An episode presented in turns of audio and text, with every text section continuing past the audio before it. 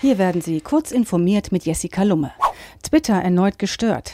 Twitter war am Donnerstag erneut in größerem Umfang gestört. Für viele Nutzer waren Twitter-Nachrichten nicht erreichbar.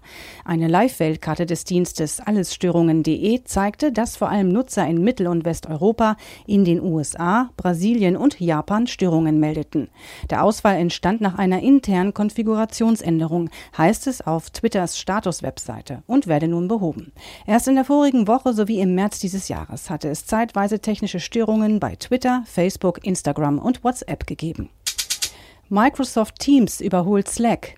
Microsofts Antwort auf die Kommunikationsplattform Slack heißt Teams. Jetzt hat der Service aus Redmond seinen Hauptkonkurrenten offenbar überholt. Erstmals hat Microsoft Nutzerzahlen veröffentlicht.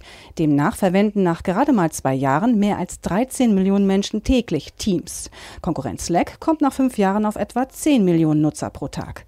Zur Feier des Tages hat Microsoft neue Funktionen für Teams angekündigt. Es soll Priority Notifications und Lesebestätigungen Beschäftigungen innerhalb von Chats geben. Startup will mehr Einfluss für kleine Spender in US-Politik erreichen. Das neu gegründete Unternehmen Peeps Democracy will mit einer Blockchain-Plattform dafür sorgen, dass normale Bürger mehr Gehör in der Politik der USA finden. Nach Berichten der Technology Review bildet den Kern des Systems die Kryptowährung Peeps. Über diese können Spendensammelaktionen gestartet werden. Hat eine Bewegung genügend Unterstützung, erhält ihr Initiator zusätzliche Peep-Token und damit mehr Einfluss. Außerdem können unter Einsatz von Peep-Token Politiker für ein Amt vorgeschlagen werden.